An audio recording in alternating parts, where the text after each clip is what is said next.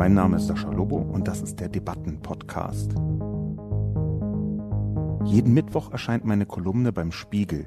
Die Redaktion sucht mir dann eine Handvoll Kommentare, vor allem aus dem Spiegel Forum, und hier im Debatten-Podcast reagiere ich darauf was wie Esoterik wirkt, ist dem Konstrukt von 20. Jahrhundert Politiker geschuldet. Umso weniger verstehe ich, was die hier benannten Fossilien in unserer dynamischen Öffentlichkeit zu suchen haben. Wer braucht das? Sorry, Herr Lobo. Nicht nur die Konservativen praktizieren Esoterik. Hat nicht schon Siegfried Lenz seinerzeit geschrieben, jeder erzählt seine eigene Geschichte? Guten Tag und herzlich willkommen zu einer weiteren Ausgabe des Debatten- und Reflexionscastes. Heute zum Thema konservative Esoterik, wenn das Bauchgefühl über die Vernunft siegt. Zunächst, wie immer, die Zusammenfassung. Konservative Esoterik, wenn das Bauchgefühl über die Vernunft siegt. Konservative Esoterik, die das längst nicht mehr Tragbare mit Hilfe von Täuschungen, Torheiten und Taschenspielertricks bewahren möchte, ist auf dem Vormarsch. So laufen derzeit gerade die Selbstdemontagetage konservativer Herren. Merz Homosexualitätsausfall, Seehofers Rassismus, Studientrotz, nochmal Merz mit Wir gewöhnen uns ab zu arbeiten und als irgendwie liberal-reaktionärer Bonusansatz Christian Lindners sexistische Zote samt der Erklärung, es sei nicht so gemeint gewesen. Es geht auch um den CDU-Innenminister von Nordrhein-Westfalen, Herbert Reul. Er wurde im Heute-Journal von Marietta Slomka interviewt. Es ging um die Frage, weshalb sich Horst Seehofer so hartnäckig gegen eine wissenschaftliche Studie zu Rassismus bei der Polizei wehrt. Reul antwortete, ich bin mir auch nicht sicher, ob das was bringt, wenn Wissenschaftler jetzt einfach mal eine Untersuchung machen, sondern ich sage, wir brauchen Fakten. Eine gruselige, wissenschaftsfeindliche, sogar anti-intellektuelle Haltung blitzt auf. Die Essenz der konservativen Esoterik hat den heimlichen Wahlspruch Die Welt ist mein Bauchgefühl. Im Herbst 2020 lässt sich gut erklären, weshalb konservative Esoterik im Moment die Schlagzeilen bestimmt. Entscheidend für die größer werdende Schwäche des deutschen Parteikonservatismus sind die zwei Lager, die sich zunehmend unversöhnlich gegenüberstehen die Modernisierungswilligen und die Selbstzufriedenen. In Zeiten raschen Wandels prallen die selbstzufriedenen Bewahrer auf eine stark veränderte Wirklichkeit. Konservative Esoterik ist ein Trick, um längst als irrational entlarvtem Unfug das Mäntelchen der Vernunft überzuwerfen. Das scheint auch immer häufiger notwendig zu sein. Viele Konservative vertragen nicht gut, dass sich in den letzten 20 Jahren eine größere Zahl konservativer Grundannahmen über Welt und Gesellschaft als mittelstark gequirlter Quark herausgestellt haben. Die Finanzkrise hat den konservativen Neoliberalismus entzaubert. Der nachhaltige Erfolg umfangreicher Sozialsysteme, wie in Skandinavien, hat die missgunstgetriebene konservative Soziallehre beschädigt. Der Rechtsruck hat die Hoffnung zerstört, rechts von der CSU könne es keine Partei geben und so weiter. Wie die meisten Formen der Esoterik geht auch die konservative mit größter Gereiztheit einher. Das liegt an der kognitiven Dissonanz, am offensichtlichen Unterschied zwischen dem, was sie sich sagen hören, und dem, was sie gezwungen sind zu beobachten. Es folgt die Flucht in die gute alte Zeit. Natürlich kann man argumentieren, dass Konservatismus schon immer mit dem Bauchgefühl als Leitlinie arbeitet, aber die realitätsaversen Einlassungen von Seehofer, Merz und Reul haben trotzdem eine neue Qualität. Konservative Esoterik ist nichts weniger als die deutsche Variante von alternativen Fakten. Aber Konservatismus minus Rationalität ist toxischer Politschrott. So dann in die Kommentare hineingesprungen. Wir beginnen mit Karl. Und Karl argumentiert, dass ich die Realität ganz im Sinne meines Bauchgefühls interpretiere. Er sagt Zitat, ein langer Kommentar. Dass sich die konservativen Grundannahmen als Quark herausgestellt haben, entspricht zweifellos Sascha Lobos Überzeugung. Der Zeitgeist hat bestimmte Entwicklungen ermöglicht und für ihn ist damit bewiesen, sie waren richtig und sie sind nicht umkehrbar. Lieber Herr Lobo, solche Annahmen hatten wir in Deutschland schon mehrmals. So hätte man in Berlin 1935 und in Karl-Marx-Stadt 1970 auch argumentiert. In typisch linker Weise interpretieren sie die Realität einseitig im Sinne ihres Bauchgefühls. Entgegenstehendes wird ausgeblendet. Dass der schwedische Sozialstaat empfindlich beschnitten werden musste und der norwegische allein auf Öl und Gas gründet, weshalb ihm die Klimapolitik den Stecker zu ziehen droht. Dass Schröder den Sozialstaat mit Hartz IV erfolgreich zurückgeschnitten hat, weshalb die SPD unter soziokonservativen Phantomschmerzen leidet, dass die Finanzkrise im Kern eine Schuldenkrise ist und die größten Schuldner der Banken nicht etwa neoliberale Finanzhaie, sondern Staaten mit umfangreichen Sozialsystemen, gegen welche die schwarze Null in der Tat chancenlos ist. Dass die EU nicht zuletzt wegen einem deutschen Anfall fortschrittlicher Flüchtlingspolitik zu zerbrechen droht, unentbehrlicher Katalysator zum Beispiel des Brexit. Dass Frankreich und ausgerechnet Schweden dank ihrer Kernkraftwerke eine wesentlich bessere Klimabilanz aufweisen als Deutschland, dessen kopflose Energie- und Klimapolitik derzeit vor allem rasant einen Grundpfeiler des deutschen Sozialstaates absägt, nämlich die Autoindustrie dass der Mindestlohn seinen großen Test dann deshalb erst vor sich hat. Dass es ohne den linksidentitären, zum heiligen Gral erhobenen Kampf gegen Sexismus und Rassismus wohl keine Tea Party Bewegung, keinen Trump, keinen Orban gegeben hätte. Dass die Linke auf die Digitalisierung erst recht keine Antworten hat und die AfD nur entstand, weil unter Merkel konservative Politik nicht einmal mehr vorgetäuscht wurde. Soll ich fortsetzen? Fragezeichen. Karl schreibt einen Kommentar, von dem ich nicht glaube, dass er ihn fortsetzen muss. Seine Schlussfrage, soll ich fortsetzen? Nein, müssen Sie nicht, Karl, aus einem ganz einfachen Grund. Sie haben einen guten Teil Argumente in Ihrem langen Kommentar drin, die man absolut ernst nehmen kann. Sie haben aber auch gleich am Anfang einen wunderschönen Nazi-Vergleich drin. So hätte man in Berlin 1935 und in Karl-Marx-Stadt 1970 argumentiert. Das macht ihr ganzes Argument, ihre ganze Argumentationskette mit diesen mehreren Teilargumenten komplett hinfällig. Wenn Sie jetzt gleich anfangen, schon im ersten Absatz von Ihrem langen Kommentar, zu sagen, eigentlich ist Sascha Lobo Nazi, dann glaube ich nicht, dass Sie wirklich an einer Debatte interessiert sind. Und wenn Sie doch an einer Debatte interessiert sind, weil die anderen Teile des Arguments so aussehen, so wirken, dann befürchte ich, haben sie einen Grundzug des Debattierens, des Argumentierens, des Miteinander Diskutierens nicht verstanden. Und das ist, dass man nicht gleich am Anfang mit jemandem, mit dem man diskutieren möchte, sagt, das, was Sie sagen, ist eigentlich nationalsozialistisch.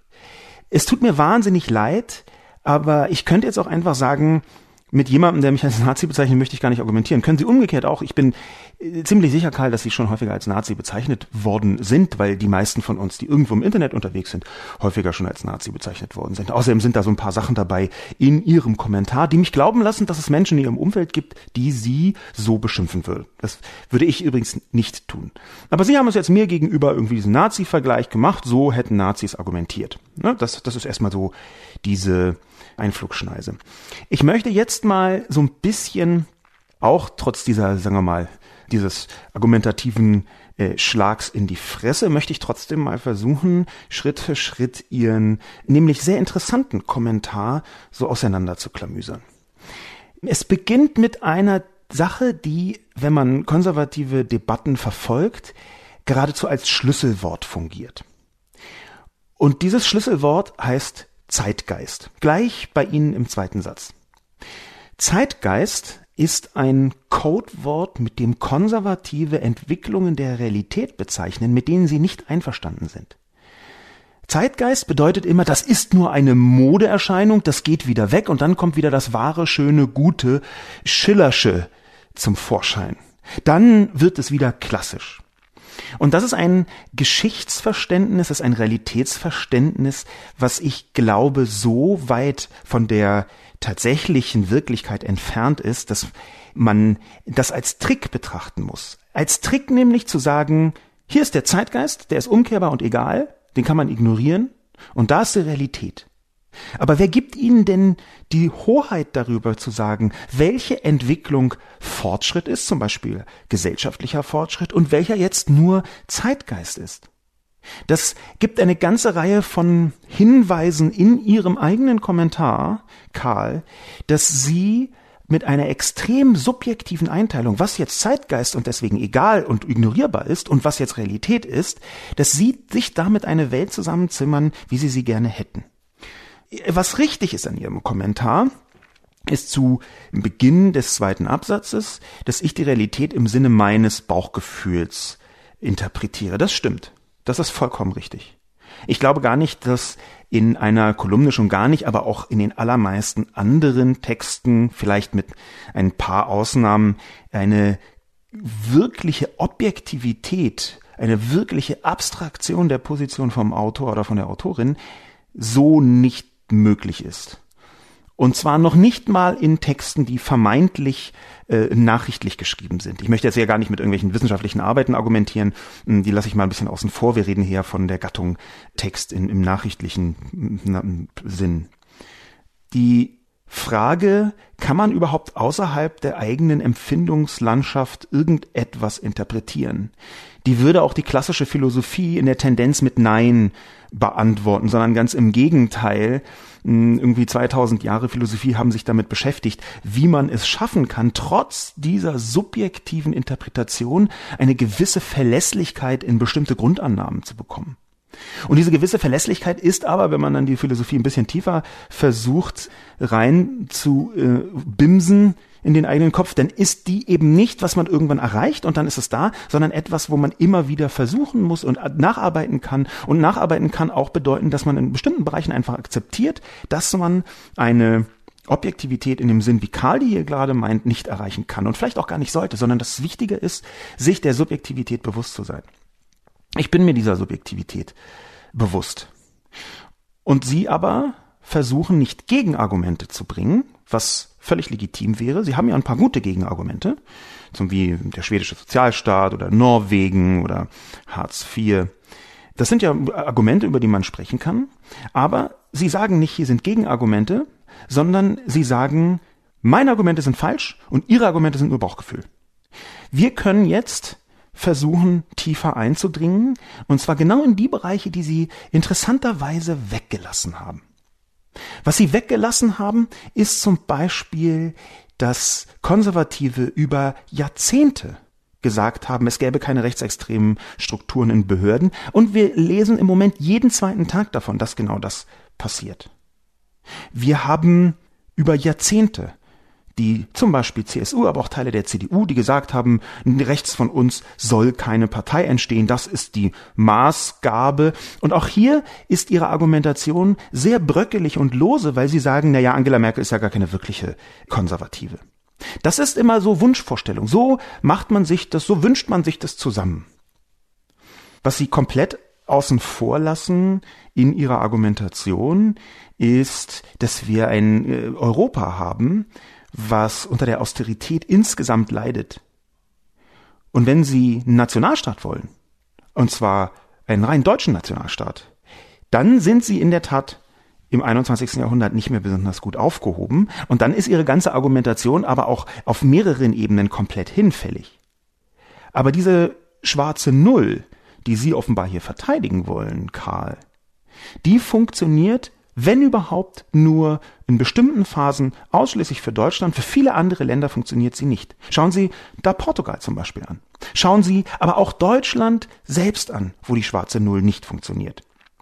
Das Problem ist, wenn Sie sagen, die schwarze Null ist etwas Gutes, dann erklären Sie mir dann doch mal, warum die Infrastruktur in Deutschland, und das haben Ökonomen berechnet, darüber habe ich geschrieben vor einem halben Jahr, warum die Infrastruktur in Deutschland noch nicht mal substanzerhaltend gepflegt wird. Warum wir so unfassbar wenig äh, investieren, warum in bestimmten Bereichen zum Beispiel Polizeikräfte fehlen, warum die Brücken marode sind, warum so wahnsinnig schlechte digitale Infrastruktur in großen Teilen dieses Landes vorhanden ist. Erklären Sie mir das doch mal. Warum in sehr vielen Schulen über Jahrzehnte noch nicht mal fließend warmes Wasser im, vorhanden war? Warum man da die Fenster nicht öffnen kann?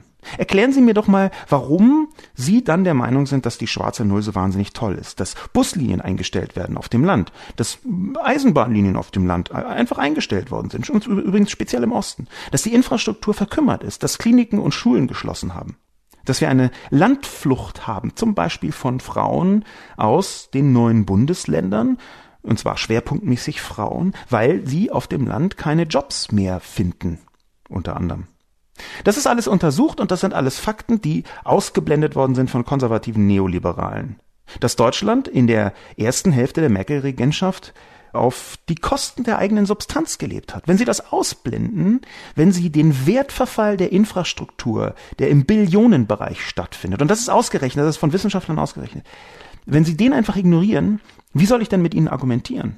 Wenn Sie dann immer nur sagen, na ja, aber Europa, ja, na, dass das europäische System nicht besonders vorteilhaft ist für sehr viele Länder, das wissen wir, das habe ich auch schon zehntausendmal drüber geschrieben. Da können wir uns ja einigen. Aber Sie können halt nicht sagen, die bösen Südländer geben so viel Geld aus und deswegen geht's Deutschland so schlecht. Nein, das ist einfach nicht so. Deutschland geht's unfassbar gut, aber es investiert katastrophal schlecht, vor allem in die eigene Infrastruktur.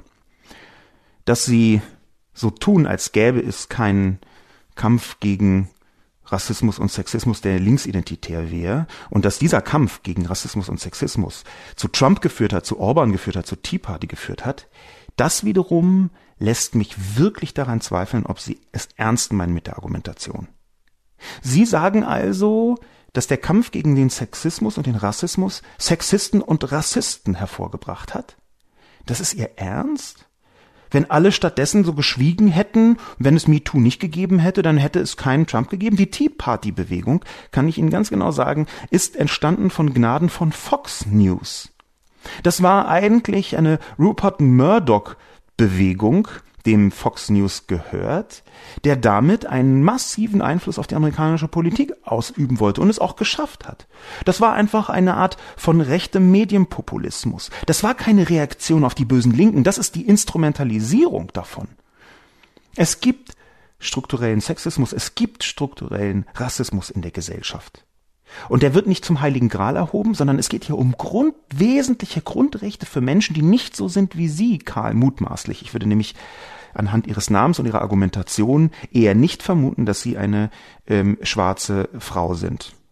Und gleichzeitig sehe ich, wie Ihre sagen wir mal, Argumentationslinie der Linken die komplette Schuld zuschieben möchte an ungefähr allem Rechten.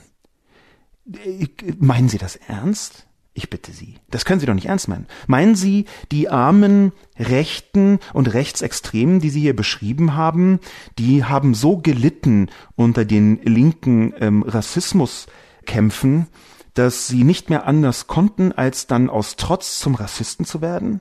Nein, das tut mir leid. Das ist eine hanebüchene Diskussion, die Menschen nicht ernst nimmt. Sie glauben, dass diese Menschen Kinder sind, die nur reagieren auf irgendwelche anderen Anwürfe. Und das lasse ich so nicht durchgehen. Die haben eine eigene Verantwortung für ihren Sexismus, für ihren Rassismus. Und sie werden ja wohl nicht leugnen, dass Trump Sexist ist. Grab them by the pussy kann ich Ihnen hier zum Stichwort geben. Also ich glaube, dass Sie sich genau die Argumentation rausgesucht haben, die in den Kram passt ähm, Sie können jetzt argumentieren, dass ich das auch getan habe und bis zu einem bestimmten Punkt stimmt das. Aber wir, wenn, je tiefer wir eindringen in Ihre Argumentation, desto mehr, mehr sehen wir die Richtung, auch die Richtung des gesellschaftlichen und übrigens auch ökonomischen Fortschritts weist in eine andere Ebene. Man erkennt das ganz gut. Grundpfeiler des deutschen Sozialstaats absägt die Autoindustrie. Kopflose Energie- und Klimapolitik. Schauen Sie mal, die Energie- und Klimapolitik ist nicht daran schuld, dass Tesla das wertvollste Autounternehmen der Welt ist. Das hängt mit dem Fortschritt, mit dem sogenannten Fortschritt zusammen. Dass irgendwann die Köpfe der vielen beschließen, wir wollen jetzt nicht mehr X, sondern Y. So funktioniert Kapitalismus, so funktioniert der Markt. Wenn Sie also sagen, die Politik, die Energie- und Klimapolitik sägt die Autoindustrie ab, dann verkennen Sie komplett, dass es sich um einen Markt handelt, wo Kunden darüber entscheiden, ob sie ein Auto kaufen oder nicht. Und im Moment entscheiden sie sich dafür, Elektroautos zu kaufen, was die deutsche Autoindustrie weitgehend verschlafen hat. Da sind sich übrigens alle, original alle einig. Das ist der Grund, warum Tesla das wertvollste Autounternehmen der Welt werden konnte. Nicht wegen irgendeiner Energie- und Klimapolitik. Nicht, weil die Kunden auf einmal denken, oh shit, wir äh, haben hier einen CO2-Pfennig von 7,2 in der EU festlegen müssen, da kaufe ich dann mal lieber ein Elektro. So ist das nicht.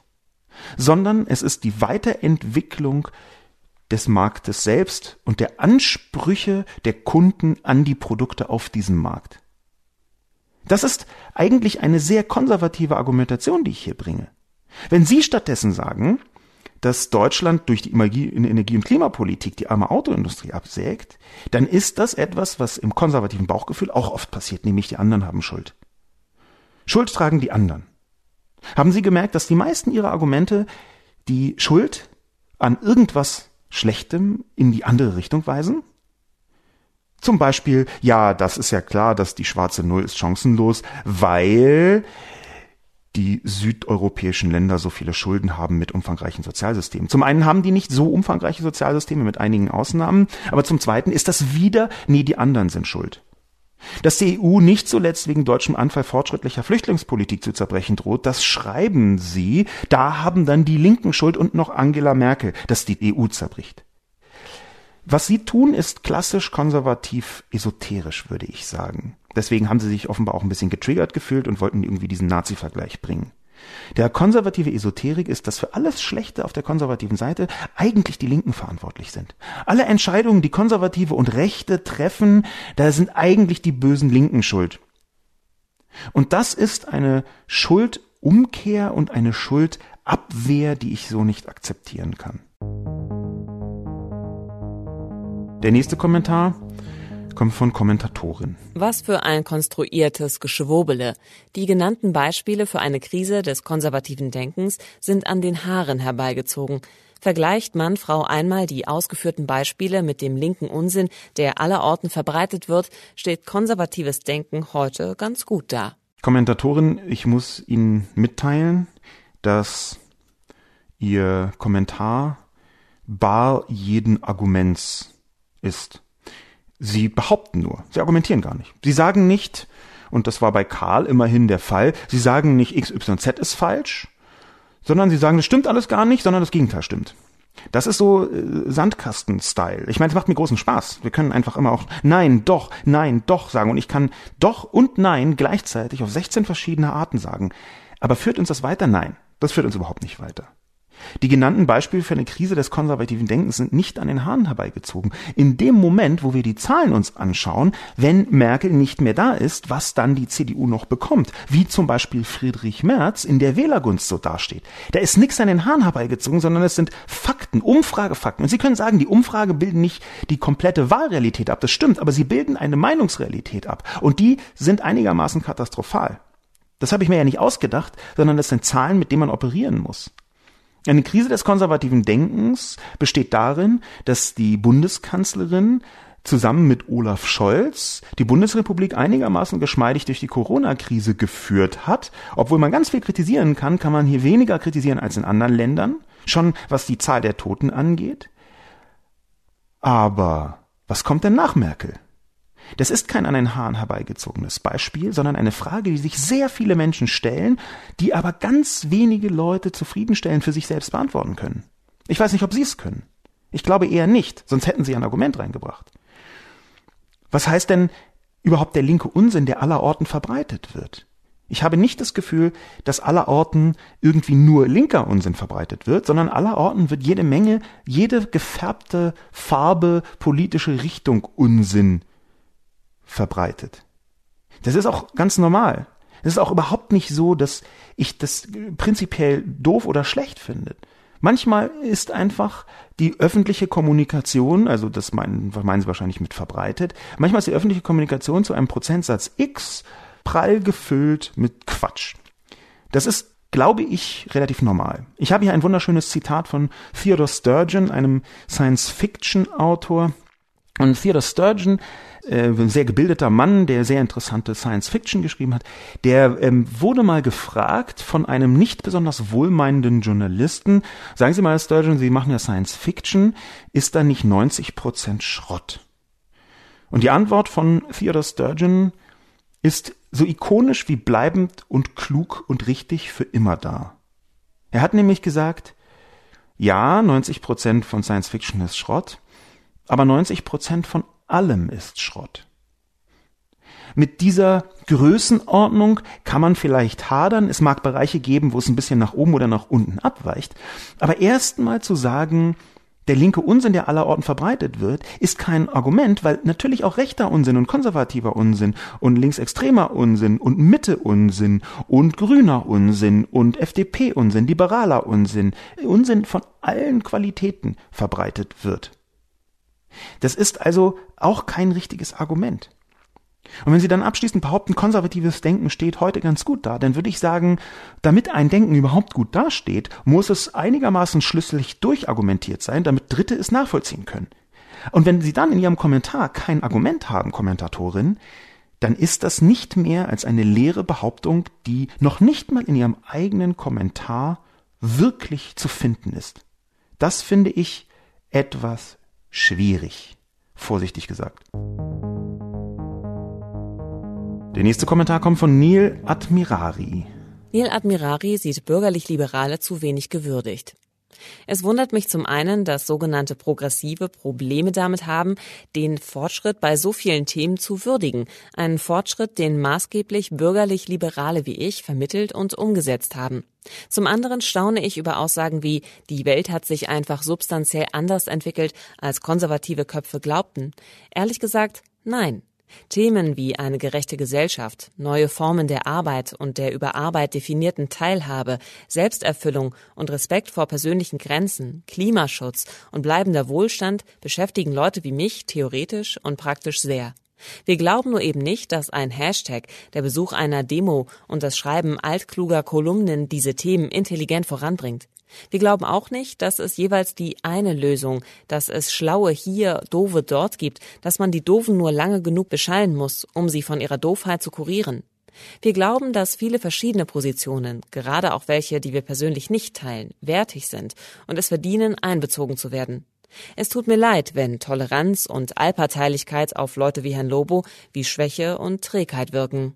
Neil Admiraris Kommentar ist sehr wertvoll und das meine ich ganz unironisch weil dieser Kommentar eine wichtige Position, die ich in der Tat nicht in der Kolumne tiefergehend gewürdigt habe, abbildet. Neil Admirari ähm, bezeichnet sich selbst als bürgerlich-liberale.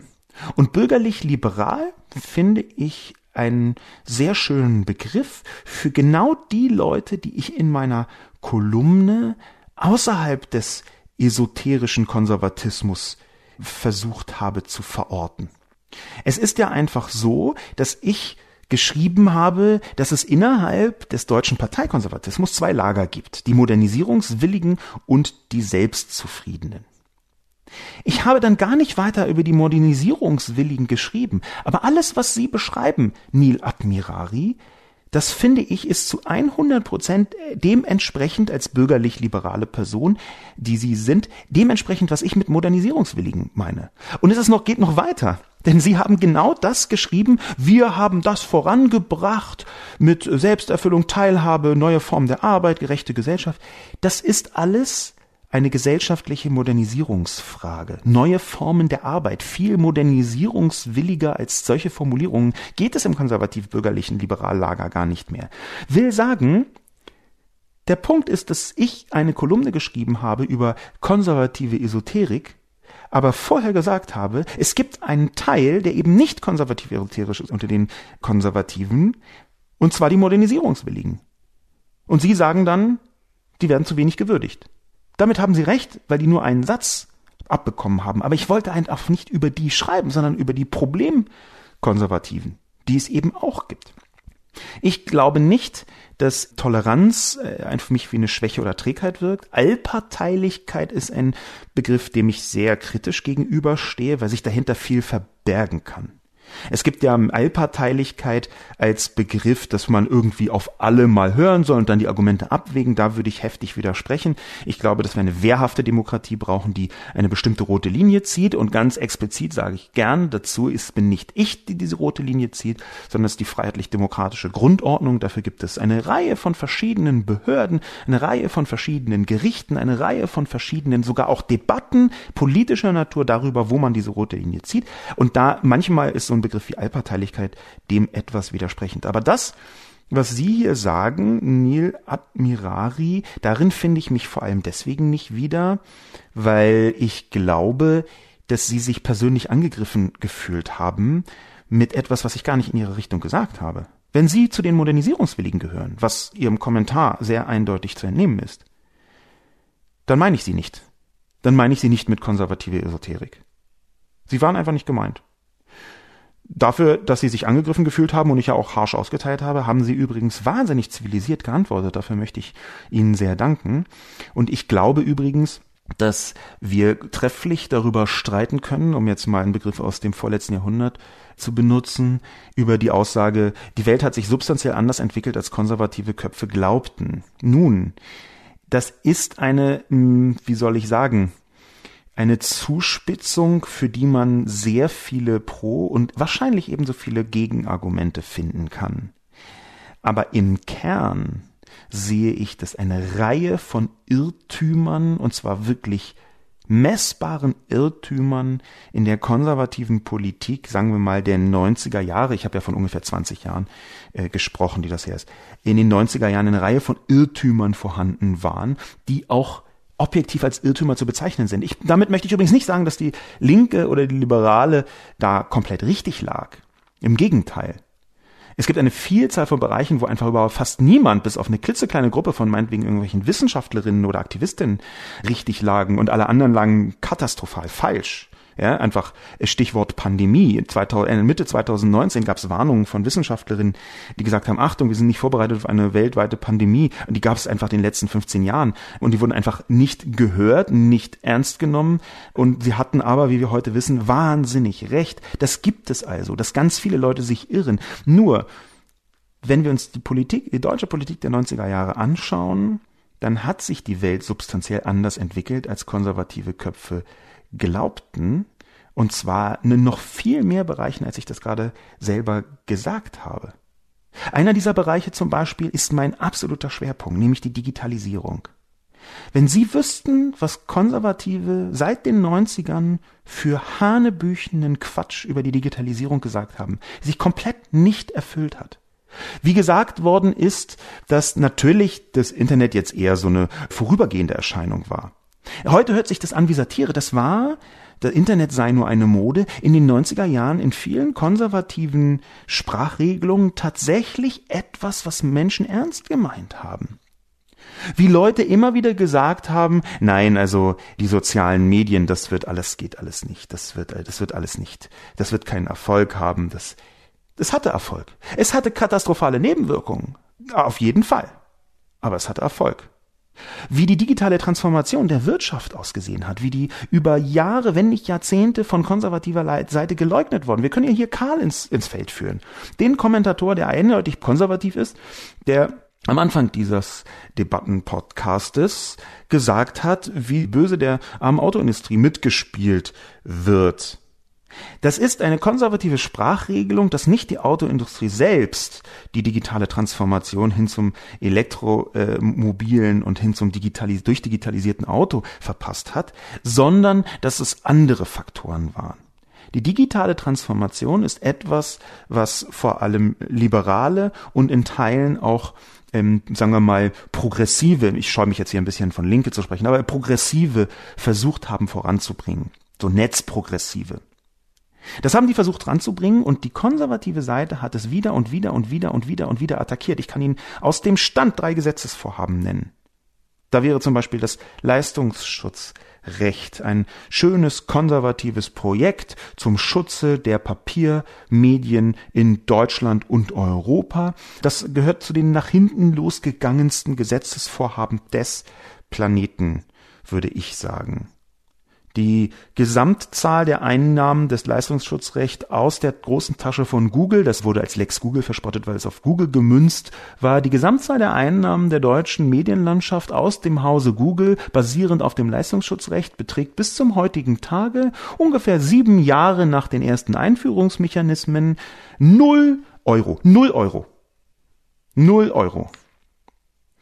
Wenn das nicht ein Indiz dafür ist, dass sich die Welt substanziell anders entwickelt, als konservative Köpfe glaubten, weil das ein konservatives Gesetz war, von Angela Merkel vorangetrieben, unter anderem von vielen ihrer konservativen Mitstreiter in Parlament und Kabinett vorangetrieben. Was soll ich denn dann noch für Beispiele finden? Was soll ich denn noch für Beispiele finden zum Thema Klima? Wie immer wieder gesagt worden ist, nach der Klimawandel, das ist dann eigentlich, können wir ein bisschen langsamer angehen lassen, müssen wir jetzt auch nicht übertreiben. Und jetzt sehen wir, was weltweit geschieht. Ich glaube, Sie haben sich angegriffen gefühlt, Neil Admirari. Das war jetzt nicht meine Absicht, erst recht nicht, wenn Sie bürgerlich liberal sind statt konservativ esoterisch. Sie haben sich angegriffen gefühlt und haben deswegen gedacht, dass sich die Welt substanziell anders entwickelt, als konservative Köpfe glauben, dass ich damit meine, dass wir, die nicht konservativen Köpfe, recht hatten. So würde ich es nicht zusammenfassen wollen. Eine lustige Zwischensequenz in Ihrem Kommentar ist die Annahme, die sie mir unterschrieben wollen, dass es Doofe gibt, die man nur lange genug beschallen muss, um sie von ihrer Doofheit zu kurieren. Das würde ich so nicht sagen. Zum einen lehne ich diesen Begriff doof äh, eher ab. Ich halte ihn für zumindest teilweise behindertenfeindlich. Ich würde das ungern deswegen so einfach stehen lassen und so benutzen. Hm, ich glaube aber, dass es natürlich Leute gibt, die beeinflussbar sind, die manipulierbar sind. Die meisten sind manipulierbar, manche mehr und manche weniger. Und wenn Sie jetzt sagen, dass man diese Leute lange genug beschallen muss, um sie von der Doofheit äh, zu kurieren, Zitat, dann glaube ich, dass es eine Vereinfachung in ihrer Ablehnung ist.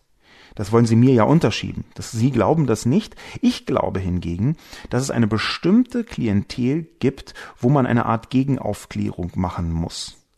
Dass diese Gegenaufklärung den Leuten nicht die Würde nimmt, dass die nicht damit anfängt, dass man sagt, sie sind ein sexistisches, rassistisches Arschgesicht und jetzt tun sie Buße und hören sie damit auf, dass das so nicht funktioniert, das ist mir völlig klar. Dass es gleichzeitig aber auch Abwehrmechanismen geben müssen, die eben nicht mit Überredungskünsten zu tun haben, das ist auch klar. Was bedeutet das? Das bedeutet, dass wir hier eine unterschiedliche Position haben. Ich glaube, Gegenrede ist wichtig. Ich glaube, dass man Leute aufklären kann, dass wenn Leute zum Beispiel, sagen wir mal, nicht absichtlich rassistisch sind, was äh, häufig äh, passiert, dass man sie da aufklären kann und ihnen sagen kann, hören Sie mal zu, liebe Person X, hier haben Sie ein Wort gesagt, was von vielen Betroffenen als rassistisch interpretiert wird, wollen Sie vielleicht einfach ein anderes Wort benutzen? Dann wäre uns allen ja geholfen. Dann mag vielleicht eine erste Trotzphase dazukommen, weil natürlich solche Formen von Fortschritt, gesellschaftlichem Fortschritt manchmal etwas schwieriger auszuhalten sind. Diese Form von Weiterentwicklung, die übrigens befeuert worden ist durch das Netz, weshalb so viele Leute den Eindruck haben, dass das jetzt viel schneller geht durch die vielen kleinen Mikrokonfrontationen zu diesen Themen, haben viele Leute den Eindruck, das wird immer schneller. Aber genau solche Mechanismen, wenn man die genau betrachtet, führen am Ende wirklich zu einem Fortschritt. Ich möchte aber gleichzeitig bürgerlich-liberale ausführlich und ausdrücklich würdigen, äh, Neil Admirari. Wenn Sie dazugehören, dann möchte ich Sie einfach als die bürgerlich-liberale Front und Stütze, quasi die ähm, Atlas gewordene Politikfraktion der Bundesrepublik, die Stütze, die die Bundesrepublik auf ihren Schultern trägt. Das sind für mich bürgerlich-liberale. Da ist nur ganz bisschen Ironie dabei, weil es natürlich auch bis zu einem bestimmten Punkt stimmt dass wenn die Bürgerlichen, das sind diejenigen, die am Ende eine Einsicht haben darin, dass, wie soll ich sagen, die Gesellschaft man nicht alleine ist, dass es bestimmte Formen der Mäßigung geben muss, Mäßigung die wichtigste bürgerliche Eigenschaft überhaupt. Und das Liberale ist dann halt irgendwie so eine Toleranz herzustellen, dass man andere auch sein lässt, dass man auch ein bisschen die Andersartigkeit auch dann akzeptiert, wenn sie halt nicht mehr im eigenen Becken schwimmt, um so zu, sozusagen. Äh, die bürgerlich-liberalen, die werden in der Tat zu wenig gewürdigt. Das mache ich vielleicht einmal in einer anderen Kolumne. Heimkehrerin hat einen super spannenden Kommentar geschrieben, etwas, was ich so tendenziell etwas ausgeblendet hat. Heimkehrerin beleuchtet nämlich die konservative Esoterik vor dem Hintergrund des Patriarchats. Selten beziehe ich mich auf mein Frausein, wenn ich einen Artikel kommentiere, schon gar nicht einen von Sascha Lobo, denn es ist selten nötig. Aber hier werden ausschließlich weiße alte Männer besprochen, und ich glaube, was wie Esoterik wirkt, ist dem Konstrukt von 20. Jahrhundert Politiker geschuldet. Drei Merkmale. Erstens, sie identifizieren sich mit ihrem Amt. Zweitens, sie haben ein paternalistisches Weltbild. Drittens, sie bekommen nie, nie ehrliches Feedback. Sich mit dem Amt zu identifizieren bedeutet, ich bin Minister und als solcher sage ich statt mir wurde ein Amt anvertraut. Was muss ich tun, um dieses im Dienst der Öffentlichkeit auszuüben? Wer hilft mir dabei? Was kann ich hier lernen? Zur Identifikation gehört selbstverständlich auch die Annahme, man habe alles ganz allein der eigenen Leistung zu verdanken und das Amt ist Resultat dieser Leistung. Das passt zum paternalistischen Weltbild, welches andere bevormundet und die Bürger anspricht, die man sich irgendwie vorstellt. Doch man kennt sie nicht, weil man als paternalistischer Mensch kein wirkliches Interesse an den Bürgern hat. Das Wichtigste? Feedback. Es ist mir ein Rätsel, wie man ein normales Leben ohne Austausch und qualifiziertes Feedback leben kann, aber als Politiker, der Entscheidungen trifft? Wir sehen überall in der Welt, wohin das unreflektierte Regieren schlimmstenfalls führt. Wer nicht gelernt hat, mit Sachverhalten umzugehen, sich weiterzubilden und zu entwickeln, sollte nicht im Dienst der Öffentlichkeit wirken. Das ist schlicht nicht mehr zeitgemäß. Was hat das mit Mannsein zu tun? Weniger als mit Frau sein. Frauen sind oft viel offener für Feedback, Männer heutzutage auch immer mehr, was ich als sehr positiv erlebe. Es gibt so viele reflektierte, transparente und kluge Männer und Frauen. Umso weniger verstehe ich, was die hier benannten Fossilien in unserer dynamischen Öffentlichkeit zu suchen haben. Wer braucht das? Vielleicht sollte man unsere Amtsstruktur mal neu denken. Was für ein zu 97 Prozent wunderbarer und schöner Kommentar der vor allem auch eine Ebene beleuchtet, die ich, sagen wir mal, unelegant ausgelassen habe, nämlich genau das Patriarchale. Dieser patriarchale alte weiße Männer-Dingsbums, den habe ich gar nicht explizit so richtig mit eingebaut in meine Kolumne, hätte ich aber machen können. Hätte ich vielleicht sogar machen sollen. Insofern liefert Heimkehrerin hier eine äh, meiner Kolumne sehr äh, schmerzlich fehlende Perspektive nach. Denn in der Tat geht es hier um weiße alte Männer und Heimkehrerin hat sehr präzise versucht, diese Verkettung von dem weiße alte Männertum mit der konservativen Esoterik herzustellen. Interessanterweise würde ich nur in kleinen Details widersprechen, möchte das aber deswegen tun, weil ich erstmal diesen Kommentar lobpreise und als hervorragend darstelle und dann so eine kleine feine Nuancierung hineinbringen möchte in drei Ebenen. Die erste Ebene ist äh, zu dem dritten Punkt, den Heimkehrerin sagt, dass diese Menschen nie, nie ehrliches Feedback bekommen. Ich glaube, sie bekommen unfassbar viel ehrliches Feedback, aber sie lassen das an sich abperlen und abprallen. Es gibt eine bestimmte Form von Beratungsresistent, die ist weiße alte Männer immanent. Die ist quasi eingebaut in den weißen alten Mann. Man könnte sogar sagen, dass Beratungsresistenz und sogar Wirklichkeitsaversion, Wirklichkeitsaversität dass also so eine gewisse Schutzschicht gegen den Einfluss der Realität zum weiße alte Mannsein dazugehört. Um Friedrich Merz herum, der ja aus purem 20. Jahrhundert Konzentrat besteht, ist immer eine Art kleines Energiefeld, das ihn vor 36 Jahren zurückbeamt. Dieses kleine Energiefeld bedeutet, dass er in seiner spezifischen Welt noch immer exakt das tut, was er schon immer getan hat. Nehmen wir ruhig Friedrich Merz, weil der ein so schönes Beispiel ist für Heimkehrerins Argumentationskette. Friedrich Merz ist jemand, dem übel mitgespielt worden ist, wie Friedrich Merz findet, und dann auch noch von einer Frau. Und jetzt kommt er zurück, um endlich, nachdem er zwischendurch zum Multimillionär geworden ist, was ich ihm gönne auf eine Art, jetzt kommt er zurück, um die Sache wieder richtig zu stellen. Das ist the most old white man thing ever, dass man nicht loslassen kann, sondern dass man immer noch mal und dann noch mal, weil es eigentlich hatte man ja recht. Man hatte sowas von recht und dann kam aber diese gemeine, sehr gemeine, unkluge Angela Merkel und hat einfach dem armen Friedrich Merz das genommen, was er eigentlich doch verdient hatte, nämlich die goldene Kanzlerschaft oder zumindest irgendwas in der Richtung.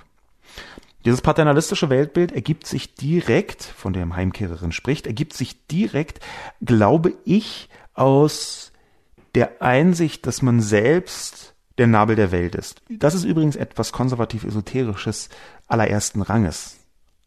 Ich habe mal in einer anderen Kolumne, die so ähnlich war wie die, diese hier, geschrieben, Konservatismus ist die Kunst, sich selbst mit der Welt zu verwechseln.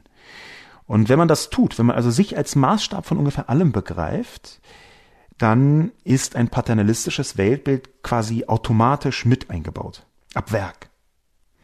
Das betrifft, und das möchte ich nochmal ganz ausdrücklich sagen, nicht alle Konservativen.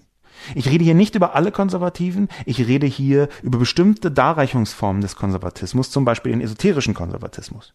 Dass ich grundsätzlich aber eine gewisse Skepsis habe beim Konservatismus, dass ich da ein bisschen schieße als ähm, jemand, der sich als progressiv versteht, auch wenn ich konservative Anteile in mir herumtrage, das ist natürlich auch klar. Und dass ich dabei manchmal ein bisschen ungerecht bin, äh, etwas polemisch gar, dass ich da manchmal auf den Schlamm haue, das glaube ich, das können Konservative aushalten was eine ganz schöne Einsicht ist, die Heimkehrerin ähm, abgebildet hat mit diesem Satz, sie identifizieren sich mit ihrem Amt.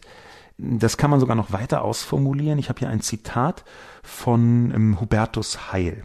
Hubertus Heil hat mir mal eine lustige Einsicht gesagt, die auch naheliegt, die haben auch schon viele andere gesagt, aber ich habe sie eben von, von ihm eben sehr plastisch gehört vor äh, vielen Jahren, als er meinte, naja, äh, Konservative ähm, fühlen sich immer so, als sei, dass sie regieren, die Normalität. Und als sei es nur ein Unfall, wenn sie mal nicht regieren. Die Selbstverständlichkeit des Regierens, das ist bei Parteikonservativen in Deutschland und nicht nur in Deutschland so. Das ist auch diese Grundsätzlichkeit. Das ist genau der Grund, warum viele Konservative sich mit der Welt verwechseln, weil sie sagen, natürlich sind wir diejenigen, die bestimmen sollten. Diese Identifikation mit dem Amt ist es, glaube ich, die genau Heimkehrerin meint. Ich hatte übrigens vorher, als, äh, als ich das, die, diesen Kommentar gelobt habe, gesagt 97 Prozent. Und da stellt sich dann natürlich so ein bisschen die Frage, was sind denn die verbleibenden drei Prozent? Der Rest, diese drei Prozent, sind so ein ganz leichtes Nuanceline von etwas zu großem Politik-Bashing insgesamt, was ich hier da reinlese. Es kann sein, dass ich mich da irre und dann würde ich das auf 100% upgraden.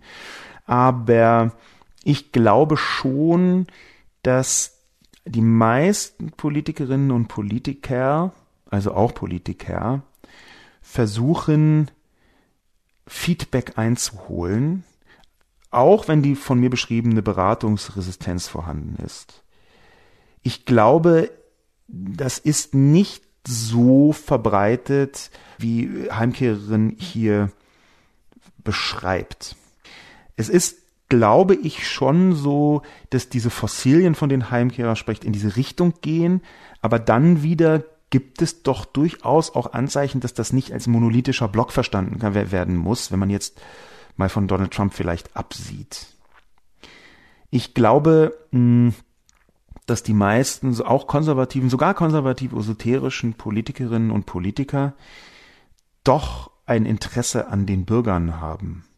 Das wäre also der, mein Widerspruch, mein direkter Widerspruch zu dem, was Heimkehrerin sagt.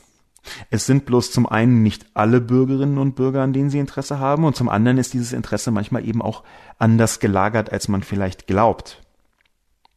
Ich würde so ein bisschen deswegen die, diese leichte Ab die Gesamtpolitikerabwehr versuchen wieder so ein bisschen ins Lot zu bringen. Was weiß, ich weiß, dass das ein bisschen schwierig ist, weil ich manchmal auch dazu neige, das etwas zu sehr zu pauschalisieren. Aber trotzdem bedanke ich mich für diesen wunderbaren Kommentar, der mich wiederum dazu bringt, dass wir ja auch immer die Aufgabe haben, als Progressive das Patriarchat zu bekämpfen. Ich glaube schon, dass ganz viel von dem, was heute schwierig ist, patriarchalen Grundstrukturen zu verdanken ist. Und dass ganz viel von dem, was heute gut funktioniert, dem Kampf gegen diese patriarchalen Strukturen zu verdanken ist. Das ist meine feste Überzeugung. Natürlich kann ich gerne mal ähm, ein paar Gegenargumente mir anhören. Bis jetzt habe ich aber noch nicht besonders viele Gegenargumente gehört, weil wann immer patriarchale Strukturen zuschlagen, eine im Hintergrund eine Ungleichwertigkeit von äh, Männern und Frauen und Diversen äh, steht. Und das halte ich für katastrophal, fatal. Vielleicht sollte man unsere Amtsstruktur mal neu denken, gibt uns Heimkehrerin mit auf den Weg. Und das ist ein guter Gedanke, der aber viel, viel schwieriger ist, als man das am Anfang glaubt, beziehungsweise präziser, als ich das am Anfang geglaubt habe. Ich habe das mal gedacht in den Nullerjahren, als ich so angefangen habe mit Öffentlichkeit und Arbeit und Politik und Austausch und diesem Zivillobbyismus, dass ich mich halt irgendwie mit irgendwelchen Ministerpipeln unterhalte oder so Da habe ich gedacht, nein, das, das muss man jetzt weiterentwickeln, digitale Demokratie und so weiter und so fort. Leider ist das sehr viel weniger leicht, als man glaubt. Und leider glaube ich, dass der richtige Weg, ich habe ihn schon mal beschrieben, der richtige Weg, neue Amtsstrukturen neu zu denken, eine Art Think Tank wäre, und zwar ein tatsächlich auch politisch installierter Think Tank. Ich möchte jetzt nicht von Konzil reden, weil das ist irgendwie so ein bisschen totgeritten von irgendwelchen Verfassungsdackeln. Aber dass, dass man eine sehr diverse, und zwar in allen möglichen Sinnen, diverse Gruppierung von Europäerinnen und Europäern auf EU-Ebene versucht zusammenzubringen, sagen wir mal irgendwie 197 Personen, die ähm, alle möglichen sozialen Ebenen, alle möglichen beruflichen und qualifikatorischen Ebenen, alle möglichen äh, Behinderungs- und Nichtbehinderungs-, geschlechtliche, sexuelle Herkunftsebenen miteinander vereinen beziehungsweise da eine große Diversität abbilden und gleichzeitig aber eine sehr große fachliche Kompetenz mitbringen. Weiß ich, dass solche Leute schwer zu finden sind, kann man aber trotzdem finden, gibt es, die zusammenzubringen und die diskutieren zu lassen, wie eigentlich zum Beispiel die Digitalisierung wirkt auf die Demokratie. Das halte ich für einen essentiellen Schritt darüber, wie man die Amtsstruktur neu denken könnte, weil die eine Wissens- und eine Herangehensgrundlage schaffen könnten dafür, auf welcher Basis überhaupt diese Amtsstrukturen weiterentwickelt werden können, Entscheidungsstrukturen weiterentwickelt werden können. Der letzte Kommentar, den ich hier einbauen möchte, stammt von nur so ein Gedanke. Und nur so ein Gedanke sieht Esoterik nicht nur bei den Konservativen. Hat nicht schon Siegfried Lenz seinerzeit geschrieben, jeder erzählt seine eigene Geschichte? Er wusste schon damals, dass jeder durch seinen Bestätigungsbias in seiner eigenen Blase lebt und sich nur ungern daraus vertreiben lässt. Erfolgreiche Politiker jeder Couleur zeichnen sich dadurch aus, dass sie durch ihre Erzählungen mit den Erzählungen ihrer Wähler in Resonanz treten. So glauben Menschen, dass wenn alles so bleibt, wie es ist, wir gut für die Zukunft aufgestellt sind, dass Dagegensein eine Alternative für Deutschland ist, dass der Mindestlohn mehr als ein Ausgleich ist und strukturell die soziale Ungerechtigkeit beseitigt, dass lokale grüne Konzepte ausreichen, den globalen Klimawandel zu begrenzen, dass Selbst- und Querdenken darin besteht, Meinungen von Selbst Selbst- und Querdenkern zu wiederholen, dass die Modernisierung der Arbeitswelt ohne Berücksichtigung der Bürgerrechte freiheitlich ist oder dass demokratisch gewählte Politiker demokratisch handeln. Das ist nicht neu, aber in Zeiten, in der sich die Veränderungen und Krisen die Klinke in die Hand geben, in der die daraus resultierende Unsicherheit auf Sicht fahren als vernünftige und einzige mögliche Vorgehensweise erscheinen lässt, in der dank der sozialen Netzwerke jeder eine Resonanzgruppe für seine Komfortzone findet, wird es schwerfallen, eine mutige, zukunftsweisende Erzählung zu finden, die eine ausreichend große Resonanz hervorruft. Was bleibt, ist Esoterik, um wenigstens noch mitmachen zu können. Too long didn't read. Sorry, Herr Lobo, nicht nur die Konservativen praktizieren Esoterik. Das wirklich Tragische daran ist, dass die Konservativen schon sehr lange an der Macht sind, etwas ändern müssten, aber schon allein durch ihre eigene Erzählung und damit die ihrer Wähler daran gehindert werden. Nur so ein Gedanke hat einen fabelhaften Kommentar geschrieben. Wiederum ein wirklich sehr guter Kommentar, der so ein bisschen quergebürstet ist zu meiner Kolumne, meiner etwas polemischen äh, Kolumne. Und nur so ein Gedanke hat einfach vollkommen recht. Natürlich praktizieren nicht nur konservative Esoterik, sondern mindestens genauso auch Linke. Es gibt eine Form von linker Esoterik, die ich auch wahnsinnig gruselig finde, die zum Beispiel so bestimmte Mechanismen ab Werk als Lösung für alles darstellt. Ja, ein, ein Teil dieser linken Esoterik, die es auch in anderen Darreichungsformen gibt, aber eben auch links, ist zum Beispiel zu sagen, mit Bildung kann man alles lösen. Also immer noch ordentlich Bildung draufstreuen, dann wird alles super. In diese Richtung übrigens hat Aladdin El Malafani, ein Autor, den ich neulich kennengelernt habe, gerade ein Buch geschrieben. Ähm, ich konnte es leider noch nicht lesen, aber ich werde es demnächst tun und es dann auch empfehlen, nämlich dieser Glaube, dass Bildung ein Allheilmittel für alles sei. Das ist so eine relativ klassische linke Esoterik. Ja, wenn man den Leuten nur endlich mehr beibringt, dann werden sie schon. Und das ist natürlich kompletter Unfug.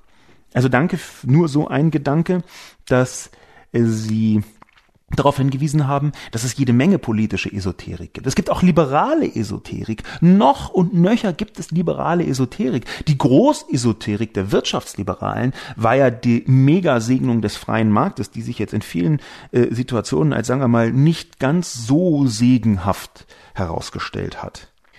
Wo ich nur so ein Gedanke etwas widersprechen möchte, ist in dieser unterschwelligen leichten, na, ich würde nicht sagen Schwarzmalerei, aber doch Dunkelmalerei.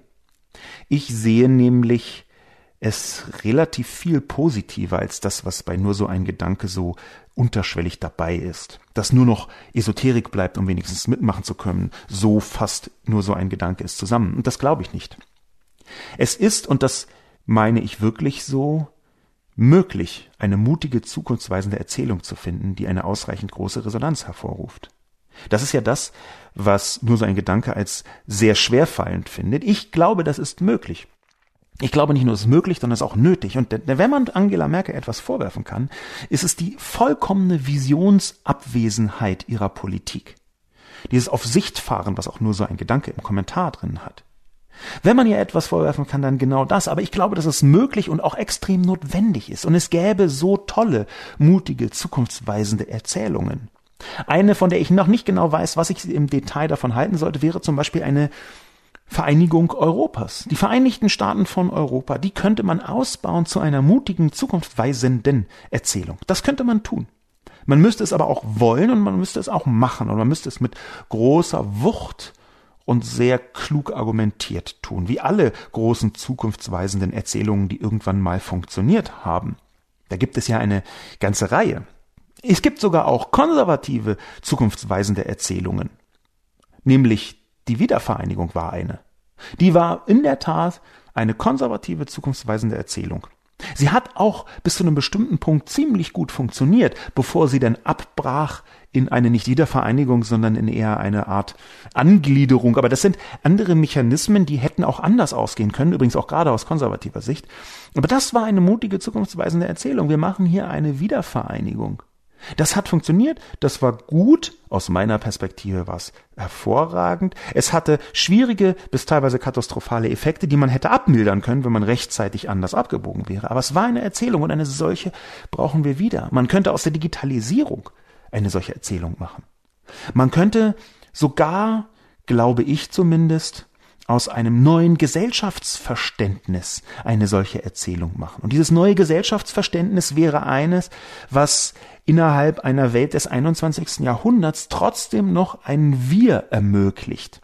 In einer Welt, wo natürlich der Klimawandel, natürlich die Digitalisierung, natürlich die Migration einen Hintergrund darstellen, vor und mit dem man arbeiten muss. Das sind ja noch nicht mal nur Problemlagen. Man kann darin jeweils nur die Probleme sehen. Okay, der Klimawandel ist ja tendenziell sehr stark problematisch, aber die beiden anderen Sachen, Digitalisierung und die Migrationsbewegung, das sind alles Dinge, mit denen man arbeiten, auch positiv arbeiten könnte, wenn man eine solche Erzählung hätte.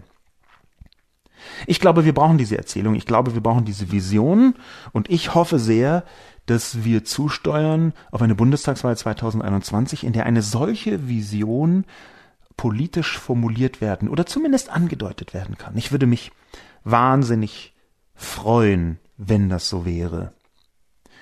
Bis dahin bedanke ich mich bei allen Kommentierenden, besonders bei denjenigen, die so fabelhafte Kommentare geschrieben haben, wie Heimkehrerin oder nur so ein Gedanke, aber eigentlich auch allen anderen. Ähm, die Qualität der Kommentare ist äh, weiterhin sehr hoch, auch wenn ich hier manchmal Kommentare abschmettere oder zurückweise oder piekse, so sind das doch in der Regel Kommentare, die eine innere Qualität haben, die ich für ziemlich bemerkenswert halte. Vielen Dank also dafür. Mein Name ist Sascha Lobo und bis zum nächsten Mal.